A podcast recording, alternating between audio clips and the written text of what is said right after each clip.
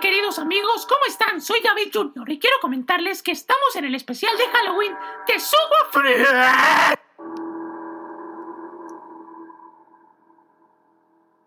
Damas y caballeros, bienvenidos al podcast de Sugo Free con el especial Halloween. ¿Están preparados para escuchar las historias?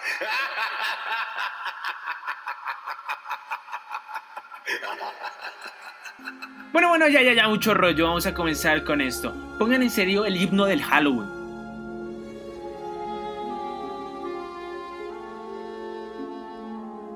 Fue hace mucho tiempo, mucho más del que crees, en un lugar que en tus sueños has visto tal vez. Y la historia que hoy contaré para ti sucedió en los mundos de las fiestas sin fin. Tal vez te has preguntado la historia de las fiestas. Pon atención, pues esta ahora comienza.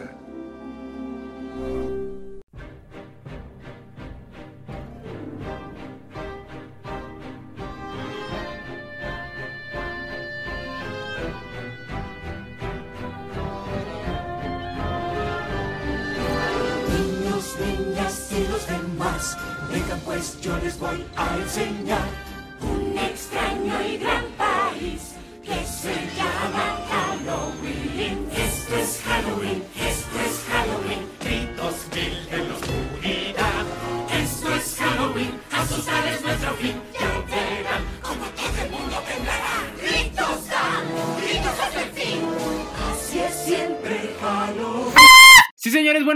tardes, noches, ¿cómo están? Espero que estén muy bien. Mi nombre es David Cito y bienvenidos a los podcasts de Sugo Frien. Hoy tenemos un programa especial, hoy tenemos el especial de Halloween de Sugo Frien, porque sí, este fin de semana es el Halloween que se celebra este 2020, así que tendremos historias sobre animales, pero de terror.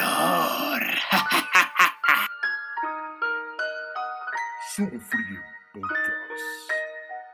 Advertencia y breve de la semana. Claro que sí, como les dijo eh, David Jr., vamos a comenzar con una advertencia. Este podcast es de la edición especial de terror de Halloween de Sugo Frien, por lo cual vamos a contar historias de terror basados en animales.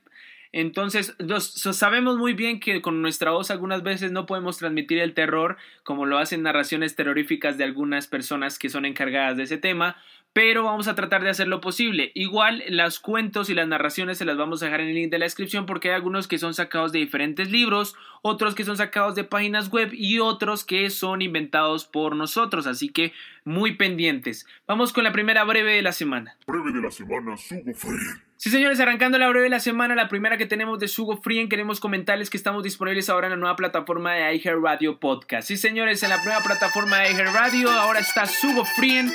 Nos han recibido a la nueva familia de Sugo Frien sin duda alguna con todos los episodios en la plataforma de iHeartRadio. Les vamos a dejar el link en la parte de la descripción y si usted quiere buscarlo, pues lo único que tiene que hacer es meterse a Google, buscar iHeartRadio Podcast, en la parte de los podcasts, buscar y digitar la palabra Sugo Frien y aparecen los mejores podcasts de Sugo Un honor muy grande estar en iHeartRadio y también en las diferentes plataformas, vamos creciendo cada día más, así que un honor muy grande y muchas gracias a todos. Les vamos a dejar en la parte de la descripción para que vayan a escuchar también los mejores podcasts porque allá también se vienen cosas especiales.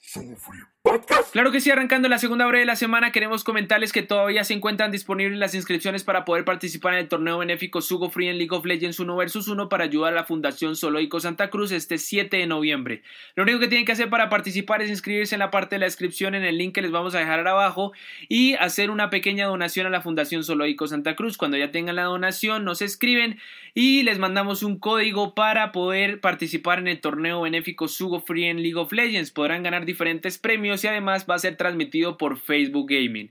Invita a Quatikai, al Club de Ave Rapaces Unisalle, Geas Unisalle, Cooler Master, Liga Élite y por supuesto la Fundación Zoológico Santa Cruz. Anímense a participar y a jugar para ayudar a la Fundación Zoológico Santa Cruz.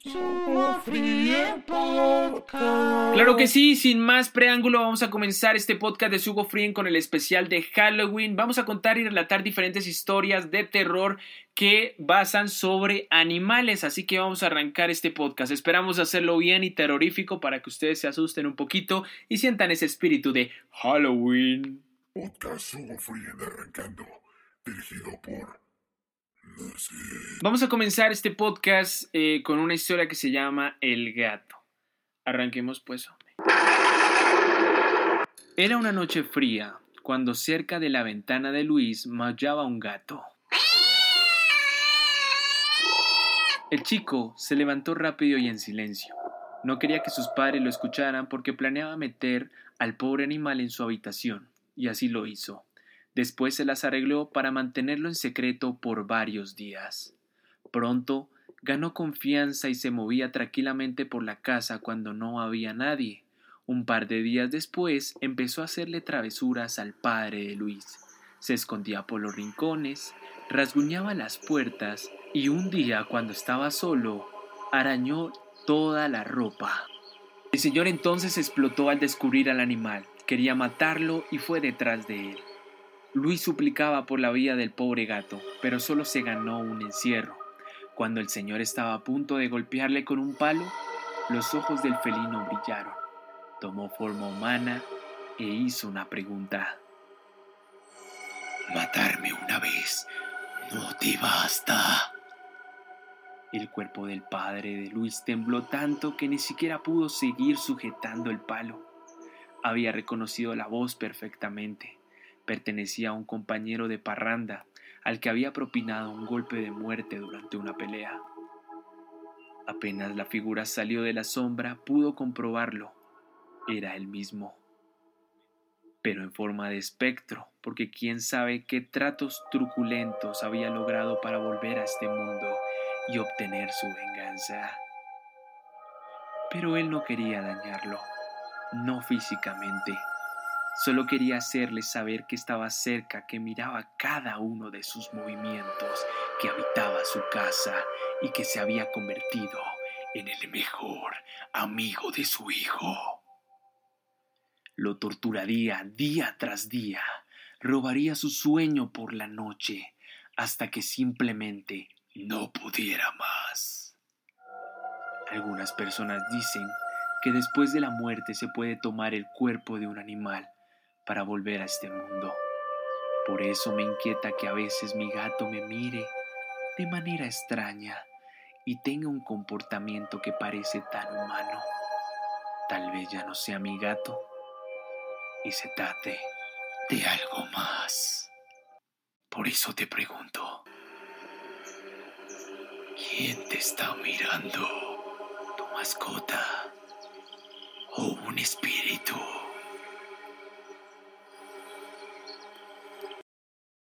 ¿Qué tal, Lois? Vamos con el siguiente, vamos con el siguiente. Ese fue para calentar, ese fue para calentar. Vamos con los animales de Don Martín. Aquella mañana fresca, el viejo Martín se dirigía a la troje para buscar algunas mazorcas y colocar una cantidad suficiente en una bandeja de plástico. Tenía la costumbre de usar tal recipiente para desengranar el maíz que mismo se utilizaba para alimentar a sus gallinas. Se dirigió hacia la cocina, donde su esposa ya lo esperaba con un café recién preparado. Al calor del fogón, entre los dos comenzaron a separar los granos de los solotes, para luego llevarles de comer a sus aves. Martín y su esposa eran un par de ancianos que al parecer habían sido olvidados por sus tres hijos, quienes siendo aún muy jóvenes decidieron probar suerte en otras tierras. Esto no era impedimento para que la pareja luchara por subsistir, sembrando algunos surcos de frijol y maíz combinando tal actividad con la crianza de gallinas y algunas cabras. El viejito se dirigió al corral para darle de comer a las aves, pues con la carne y huevos de estas la crianza avícola se había convertido en una actividad de gran importancia en aquel hogar. Con ello, aseguraban el disponer de materias primas para la alimentación de este senil matrimonio. Siempre fue muy cuidadoso con su granja, por lo que les había adecuado una pequeña casita de adobe donde todos los días al caer las noches las encerraba para protegerlas de los animales silvestres y las inclemencias del tiempo. Ese día anterior no dejó de ser la excepción. Recordaba el haber atrancado la puerta de manera segura con una tabla y una piedra de gran tamaño pero en esa mañana algo raro pasaba. Martín movió la cabeza en señal de que no estaba bien nada, pues miró que la entrada del hogar de sus aves sin protección, percatándose también que se encontraban varias plumas sueltas en el gallinero. Pensando lo peor, llegó hasta el lugar de los hechos y se dio cuenta que todos sus pollos y gallinas estaban sin vida. No podía explicarse cómo no habían escuchado ningún ruido extraño. Su esposa y él, esa noche del suceso, tenían suficiente experiencia y sabían que algo así debería haber ocasionado bastante ruido y alboroto a sus animales. Estaba seguro de que la noche había transcurrido de manera pacífica, pero al mirar tal escena, se preocupó al ver el daño ocasionado por algún ser raro. El desconcierto aumentó más al no encontrar rastro de sangre. Solo halló dos incisiones bien marcadas en el cuello de las aves. Con tristeza, colocó más de 20 ejemplares de gallinas y pollos en su vieja carretilla. En la parte superior tapó con un poco de paja de frijol, encaminándose hasta un arroyo ubicado en las orillas del pueblo. Cuando vació el contenido de la carrucha, se quedó muy pensativo.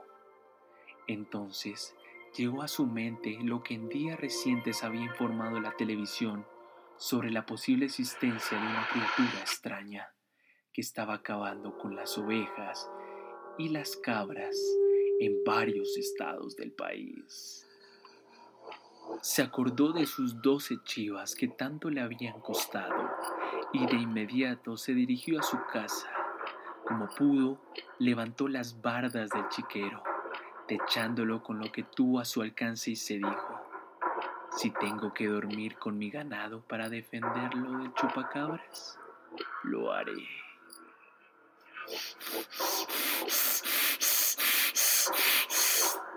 A pesar de que nunca ha pasado algo extraño después de aquel incidente, el viejo Martín desde hace dos años se despierta todas las noches y con su rifle en mano realiza rondines vigilando para asesorarse de que su rebaño se encuentra bien.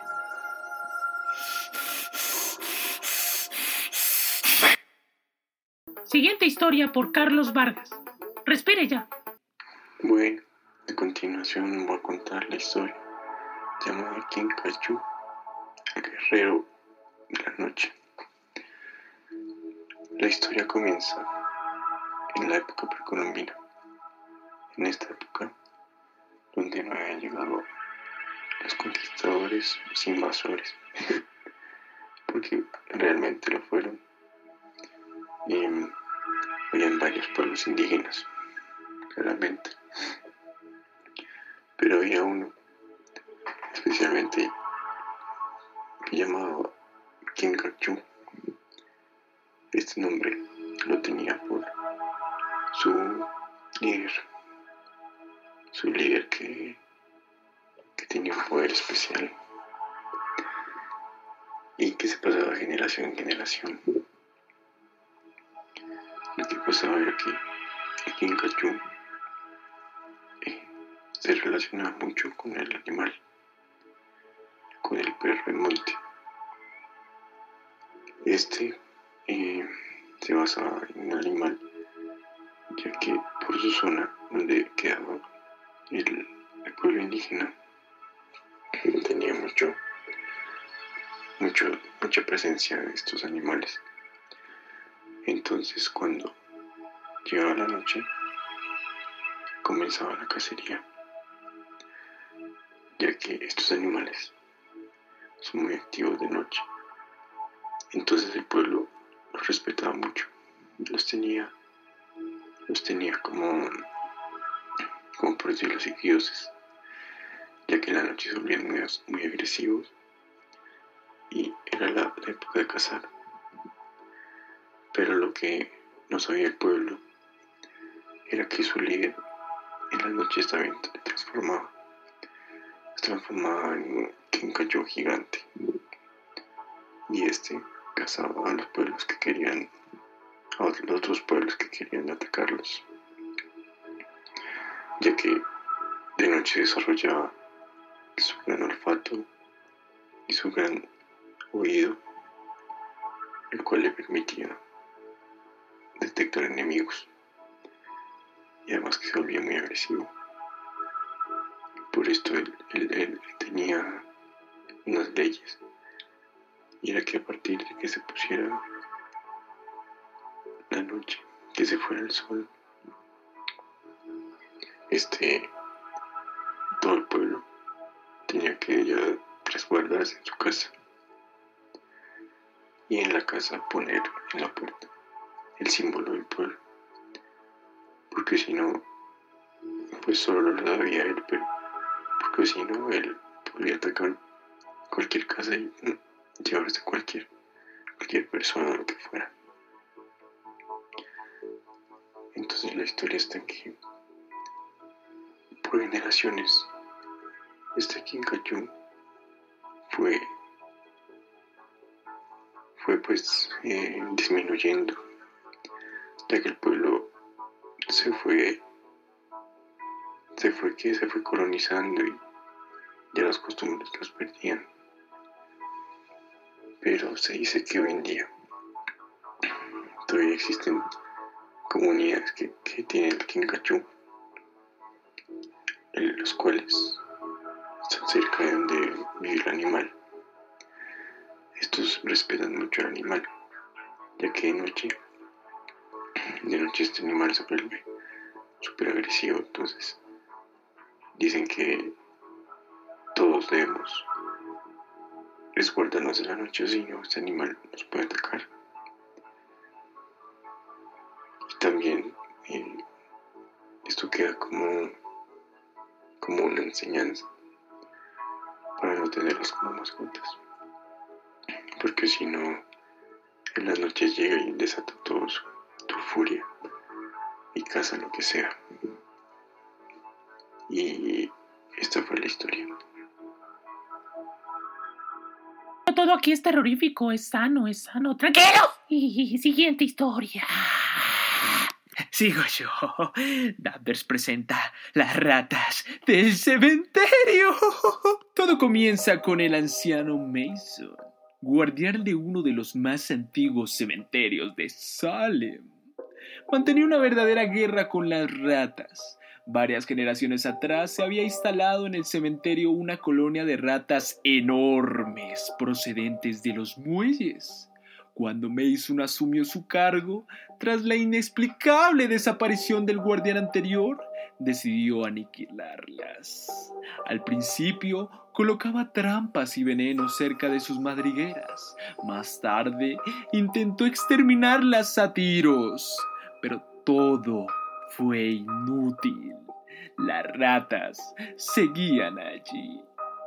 Sus hordas voraces se multiplicaban, infestando el cementerio. Eran grandes, aun tratándose de una especie muy decadente, cuyos ejemplares llegaban a los 35 centímetros de largo, sin contar cola, pelado y gris. Mason las había visto grandes, como gatos, y cuando los sepultureros descubrían alguna madriguera, comprobaban con asombro que porque aquellas pudridas cavernas cabía tranquilamente el cuerpo de un hombre. Al parecer, los barcos de antaño atracaban en los ruinosos muelles de Salem. Debieron transportar unos cargamentos muy extraños. cross. Mason se asombraba a veces de las proporciones enormes de estas madrigueras. Recordaba ciertos relatos fantásticos que había oído llegar de la decrépita y embrujada ciudad de Salem. Eran relatos que hablaban de una vida embrionaria que persistía de la muerte. Oculta en las perdidas madrigueras de la tierra, ya habían pasado los tiempos en que Corton Mater exterminaba los cultos perversos y los ritos orgiásticos celebrados en honor a Hecate y de la siniestra Magna Mater. Pero todavía se alzaban las tenebrosas mansiones de torcidas bujardillas. de fachadas inclinadas y leprosas, en cuyos sótanos, según se decía, aún se ocultaban secretos blasfemos y se celebraban ritos que desafiaban tanto a la ley como a la cordura. Moviendo significativamente sus cabezas canosas, los viejos aseguraban que en los antiguos cementerios de Salem había bajo tierra cosas peores que gusanos y ratas. En cuanto a sus alrededores, Mason les tenía un asco y respeto. Sabía que el peligro que acechaba sus dientes agudos y brillantes, pero no comprendía el horror de los viejos que sentían por las casas vacías, infestadas de ratas. Habían escuchado rumores sobre criaturas espantosas que moraban en lo profundo y que tenían poder sobre las ratas a las que agrupaban en ejércitos disciplinados. Según afirmaban los viejos, las ratas eran mensajeras entre este mundo y las cuevas que se abrían en las extrañas tierras. Y aún se decía que en algunos cuerpos que habían sido robados de las sepulturas con el fin de celebrar festines subterráneos, el mito del flautista de Hamelin era una leyenda que ocultaba, en forma alegórica, un horror limpio y según ellos, los negros abismos habían parido abortos infernales que jamás salieron a la luz del día. Mason no hacía caso a estos relatos, no tenía trato con sus vecinos y de hecho hacía lo posible por mantener en secreto la existencia de las ratas. De conocerse el problema, tal vez iniciasen una investigación, en cuyo caso tendrían que abrir muchas tumbas. Ciertamente hallarían ataúdes perforados y vacíos que atribuían a la voracidad de las ratas, pero descubrirían también algunos cuerpos con mutilaciones muy comprometedoras para Mason. Los dientes postizos suelen hacerse de oro y no se los extraen a uno cuando muere. La ropa naturalmente es diferente, porque la empresa de pompas fúnebres suele proporcionar un traje de paño sencillo, perfectamente reconocible después, pero el oro el oro no lo es. Además, Mason negociaba también con algunos estudiantes de medicina y médicos proco escrupulosos que necesitaban cadáveres sin importarles demasiado su procedencia. Hasta ese momento, Mason se las había arreglado para que no haya investigaciones. Negaba tajantemente la existencia de las ratas, aun cuando éstas le hubiesen arrebatado el botín. A Mason no le preocupaba lo que podía suceder con los cuerpos después de haberlos saqueado, pero las ratas solían arrastrar el cadáver entero por un borquete que ellas mismas roían en el ataúd. El tamaño de aquellos agujeros los asombraba curiosamente. Las ratas honradaban siempre los ataúdes por uno de los extremos y no por los lados. Parecía como si trabajasen bajo la dirección de algo dotado de inteligencia. Ahora se encontraba ante una sepultura abierta. Acababa de quitar la última palada de tierra húmeda y de arrojarla al motón que había formado a un lado. Desde hacía semanas no paraba de caer una llovizna fría y constante. El cementerio era una lodaza, pero pegajosa, que le surgían las mojadas lápidas en formaciones irregulares. Las ratas se habían retirado de sus cubiles, no se veía ni una, pero el rostro flaco de Mason reflejaba una sombra de inquietud. Había terminado de descubrir la tapa del ataúd de madera. Hacía varios días lo que había enterrado, pero Mason no se atrevió a desenterrarlo antes. Los parientes del muerto aún visitaban su tumba, aún lloviendo. Pero a estas horas de la noche no era fácil que vinieran, por mucho dolor y pena que sintiesen, y con ese pensamiento tranquilizador se enderezó y echó a un lado la pala. Desde la colina donde estaba el cementerio se veía parpadear apenas las luces de salen a través de la lluvia. Sacó la linterna del bolsillo, apartó la pala y se inclinó a revisar los cierres de la caja. De repente se requedó rígido Bajo sus pies había notado un murmullo inquieto, como si algo arañada o se desenvolviera dentro, y por un momento sintió una punzada de terror supersticioso que pronto dio paso a una ira insensata. Al comprender el significado de aquellos ruidos, Las ratas se le habían adelantado otra vez. Un rapto de cólera Arrancó los candados del ataúd, insertó la pala bajo la tapa e hizo palanca hasta que pudo levantarla con las manos. Encendió la linterna y enfocó el interior del ataúd. La lluvia salpicaba en el blanco tapizado del raso. Estaba vacío. Mason persiguió un movimiento furtivo en la cabecera de la caja y se dirigió allí con la luz. El extremo del sarcófago había sido perforado y el agujero comunicaba con una galería aparentemente pues en aquel entonces desaparecía por allí un pie flácido, inerte, enfundado en su correspondiente zapato. Mason comprendió que las ratas se le habían adelantado solo unos instantes. Se agachó y agarró el zapato con todas sus fuerzas. La linterna cayó dentro del ataúd y se apagó de golpe, de un tirón. El zapato le fue arrancado de las manos en medio de la algarabía de chillidos agudos y excitados. Un momento después había recuperado la linterna y enfocaba por el agujero. Era enorme, tenía que serlo. De lo contrario no habrían podido arrastrar el cadáver. Mason intentó imaginarse el tamaño de aquellas ratas capaces de tirar del cuerpo de un hombre. Llevaba su revólver cargado en el bolsillo y eso le tranquilizaba. De haberse tratado del cadáver de una persona ordinaria, Mason habría abandonado su presa a las ratas. Antes de aventurarse por aquella estrecha madriguera, recordó a los gemelos de sus puños y el alfiler de su corbata cuya perla debía ser indudablemente auténtica.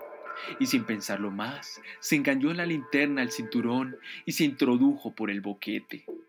El acceso era angosto. Delante de sí, a la luz de la linterna, podría ver cómo las suelas de los zapatos seguían siendo arrastradas hacia el fondo del túnel. Trató de arrastrarse lo más rápido posible, pero había momentos en que apenas era capaz de avanzar aprisionado entre aquellas estrechas paredes de la tierra.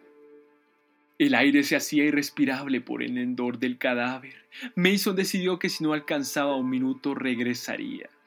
El terror empezó a agitarse en su imaginación aunque la codicia le instaba y proseguía. Prosiguió y prosiguió cruzando varias bocas de túneles adyacentes. Las paredes de la madriguera estaban húmedas y pegajosas. Dos veces oyó a su espalda pequeños desprendimientos de tierra. El segundo de estos le hizo volver la cabeza. No vio nada, naturalmente hasta que enfocó la linterna en esa dirección. Entonces observó que en el barro casi obstruía la galería que acababa de recorrer. El peligro de su situación se le reveló en toda su espantosa realidad. El corazón le latía con fuerza solo de pensar en la posibilidad de un hundimiento. Decidió abandonar su persecución a pesar de que casi le había alcanzado el cadáver y las criaturas invisibles que lo arrastraban. Pero había algo más, en lo que tampoco había pensado. El túnel era demasiado estrecho para dar la vuelta. El pánico se apoderó de él por un segundo, pero recordó la boca lateral que acababa de pasar y retrocedió dificultosamente hasta allí. Introdujo las piernas hasta que pudo dar la vuelta y luego comenzó a avanzar desesperadamente hacia la salida. Pese al dolor de sus rodillas, de repente una puntada le traspasó la pierna. Sintió unos dientes afilados que se hundían en carne y pateó frenéticamente para librarse de sus agresores. Oyó un chillido penetrante y el rumor presuroso de una multitud de patas que se escabullían. Al enfocar la linterna hacia atrás, lanzó un gemido de horror. Una docena de enormes ratas lo observaban atentamente, y sus ojos malignos parpadeaban bajo la luz. Eran deformes, grandes como gatos. Tras ellos vislumbró una forma negruzca que desapareció en la oscuridad. Se estremeció ante las increíbles proporciones de aquella sombra. La luz contuvo a las ratas durante un momento, pero no tardaron en volver a acercarse furtivamente.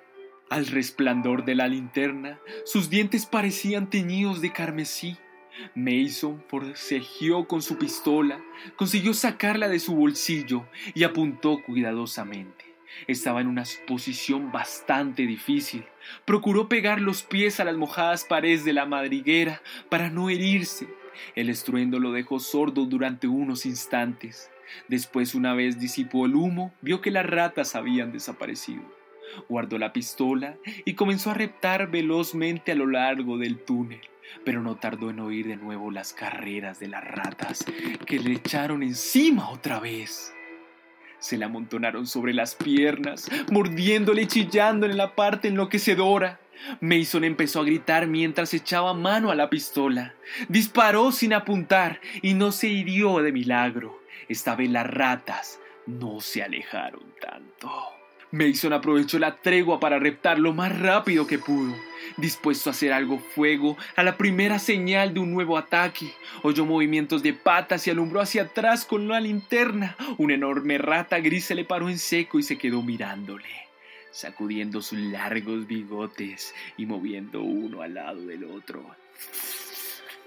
Muy despacio, con su cola áspera y pelada.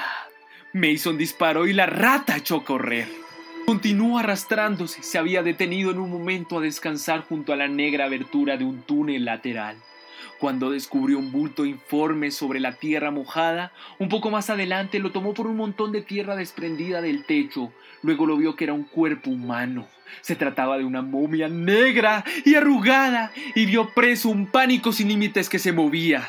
Aquella cosa tan monstruosa avanzaba hacia él y la luz de la linterna, pero vio su rostro horrible a poca distancia de los suyos. Era una calavera desencarnada, la faz de un cadáver que llevaba años enterrado, pero animada de una vida infernal. Tenía los ojos vidriosos, hinchados, que delataban su ceguera, y al avanzar hacia Mason lanzó un gemido plañidero y entrevió sus labros pulstuosos desgarrados en una muerca de hambre espantosa. Mason sintió que era helada de sangre. Cuando aquel horror estaba a punto ya de rozarle, Mason se precipitó frenéticamente por una abertura lateral. Oyó arañar en la tierra sus pies y el confuso gruñido de una criatura que le seguía de cerca. Mason miró por encima del hombro, gritó y trató de avanzar desesperadamente por una estrecha galería. Reptaba con torpeza las piedras afiladas, le herían las manos y las rodillas, el barro le salpicaba los ojos, pero no se atrevió a detenerse ni un segundo. Continuó avanzando gatas, radiando, rezando, jadeando y maldiciendo histéricamente. Con chillidos triunfales, las ratas se precipitaron de nuevo sobre él con voracidad pintada en sus ojos. Mason estuvo a punto de sucumbir bajo sus dientes, pero logró desembrazarse de ellas. El pasadizo se estrechaba y sobrecogido del pánico pataleó, gritó y disparó hasta que el gatillo pegó sobre una cápsula vacía pero había rechazado las ratas. Observó entonces que se hallaba bajo una piedra gigante, encajada en la parte superior de la galería que le oprimía cruelmente la espalda. Al tratar de avanzar, notó que la piedra se movía y se le ocurrió una idea. Si pudiera dejarla caer de forma que obstruyese el túnel. La tierra estaba empapada por la lluvia. Se enderezó y empezó a quitar el barro que sujetaba la piedra. Las ratas se aproximaban, veían brillar sus ojos al resplandor de la tilinterna. Siguió cavando frenéticamente. La piedra cedía, tiró de ella y la movió de sus cimientos. Se acercaban las ratas. Era el enorme ejemplar que había visto antes, gris, leprosa, repugnante. Había enseñado sus dientes anaranjados. Mason dio un montón y un tirón a la piedra y la sintió resbalar hacia abajo. Entonces reunió dudó su camino por rastrar en el túnel. La piedra se derrumbó tras de él y oyó un repentino alarido de agonía. Sobre sus piernas se desplomaron algunos terrones mojados. Más adelante le atrapó los pies un desprendimiento considerable de que logró desembarcarse con dificultad. El túnel entero se estaba desmoronando. Jadeando de terror avanzaba mientras la tierra se desprendía. El túnel seguía estrechándose hasta que llegó el momento en el que apenas pudo hacer uso de sus manos y piernas para avanzar. Se retorció como una águila hasta que pronto notó un jirón de raso bajo en sus dedos crispados y luego su cabeza chocó contra algo que le impedía continuar. Movió las piernas y pudo comprobar que no las tenía apresadas por la tierra desprendida. Estaba boca abajo al tratar de incorporarse. Se encontró con el techo del túnel. Estaba en escasos centímetros de su espalda. El terror le descompuso al salirse del paso de aquel despentoso y ciego que se había desviado por un túnel lateral, por un túnel que no tenía salida. Se encontraba en un ataúd, en un ataúd vacío al que había entrado por un agujero de las ratas que había practicado su extremo. Intentó ponerse boca arriba, pero no pudo. La tapa del ataúd le mantenía bastante inmovible. Tomó aliento e hizo fuerza contra la tapa. Era inamovible y aún así lograrse escapar del sarcófago. ¿Cómo podría excavar una salida a través de este metro y medio tierra que tenía encima? Respiraba con dificultad hacia el calor sofocante del herdor y era bastante irresistible. El paroxismo del terror desgarró y arañó el forro alcochado hasta destrozarlo. Hizo inútil intentó cavar por los pies en la tierra desprendida que le impedía la retirada. Si lograse solamente cambiar de postura, podría excavar con las uñas una salida hacia el aire. ¡Hacia el aire! Una agonía candente penetró en su pecho. El pulso le dolía en los globos oculares. Parecía como si la cabeza se le fuera hinchando y a punto de estallar. De pronto oyó los triunfales chillidos de las ratas. Comenzó a gritar enloquecido, pero no pudo rechazarlas esta vez. Durante un momento se resolvió histéricamente en su estrecha prisión y luego se calmó boqueando por falta de aire. Cerró los ojos, sacó su lengua ennegrecida y se hundió en la negrura de la muerte, como los locos chillidos de las ratas taladrándole los oídos. Podcast Sugo Frien especial de Halloween terminando, dirigido por el equipo de Sugo Frien. Recuerden seguirnos en Instagram como arroba Sugo Frien y en los podcasts disponibles en Spotify, SoundCloud, iTunes, Deezer, Cashbox, iBox, Listen Notes, Google Podcast, Pandora, Blueberry, Yosaban y la nueva plataforma iHeartRadio con los mejores episodios de Sugo Frien. Así es, mis queridos amigos. Claro que sí, como lo dijo nuestro querido Robon Sin. Eh, bueno, no, no es Robon Sin, de verdad, perdón. ¡Que no soy Robosin! Así es, estamos disponibles en la nueva plataforma de iHeart Radio con los mejores episodios de Sugo Frien para que vayan a verlo. Link en la parte de la descripción, al igual que en Yosaban, que fue la plataforma que estrenamos también hace poquito. Queremos agradecerles inmensamente por todo el apoyo y cariño que le están brindando los podcasts de Sugo Frien y sin duda alguna espero que les haya gustado pues este especial que hicimos con todo el cariño para todos ustedes de parte del equipo de Sugo Frien con el especial de Halloween. No somos expertos como contando las historias así terroríficamente, pero esperamos que les hayamos sacado apenas un sustico o algo así. Eso es lo que esperamos. Esa era la función del podcast. Queremos agradecerles inmensamente por todo el apoyo y cariño. Recuerden seguirnos en Instagram como arroba sugofrien. También disponibles en todas las plataformas que han mencionado con respecto a los podcasts de Sugo Frien. Y también sin duda alguna con el Sugo Tour en formato virtual. Queremos comentarles que y o sea, reiterarles otra vez el torneo benéfico de Sugo Frien, que todavía tienen plazo de inscribirse hasta el 7 de noviembre para poder participar en el torneo benéfico Sugo Frien, llevarse muchos premios y ayudar a la Fundación Zoológico Santa Cruz. También queremos reiterar que en este podcast, ya que estamos en Halloween, recuerden cuidarse con respecto a la situación del COVID-19. Ya en algunos países se decretaron toques de queda y también leyes secas, así que estén muy pendientes, consulten cada una de sus ciudades con respecto a la situación para que eviten las multas y también pues eh, celebren tranquilos este Halloween. Recuerden que la campaña hoy en día es quedarse en casa y eh, disfrutar el Halloween eh, pues en casa junto a sus papitos o junto a sus familias o amigos, recuerden siempre. También queremos comentarles que es importante tener en cuenta que eh, Obviamente eh, lo hemos reiterado en la mayoría de los podcasts, pero los gatos negros no son malos. Lo reiteramos de nuevamente. Los animales, ningún animal es malo, ningún animal es diabólico, ningún animal que posee nuestra amada tierra tiene conceptos de que tienen que hacerle rituales y eso, eso no funciona para nada. Recuerden cuidar y preservar la especie de los gatos negros que son bastante hermosos, al igual que toda la fauna silvestre. Nada de hacer rituales y eso por el estilo. Recuerden que esta es una época de, obviamente, Halloween, de terror, pero nada de eso. También queremos eh, comentarles que si se van a disfrazar de Halloween, pues también recuerden que tienen que llevar su respectivo tapabocas y pásenla bien este 31 de parte del equipo de Sugo Frien. Muchas gracias a todos, mi nombre es Daidcito, nos vemos en la próxima, un saludo muy especial para todos ustedes y espero que les haya gustado este Halloween y nos vemos en la próxima. Bueno, ya que es Halloween, vámonos volando en las escobas porque...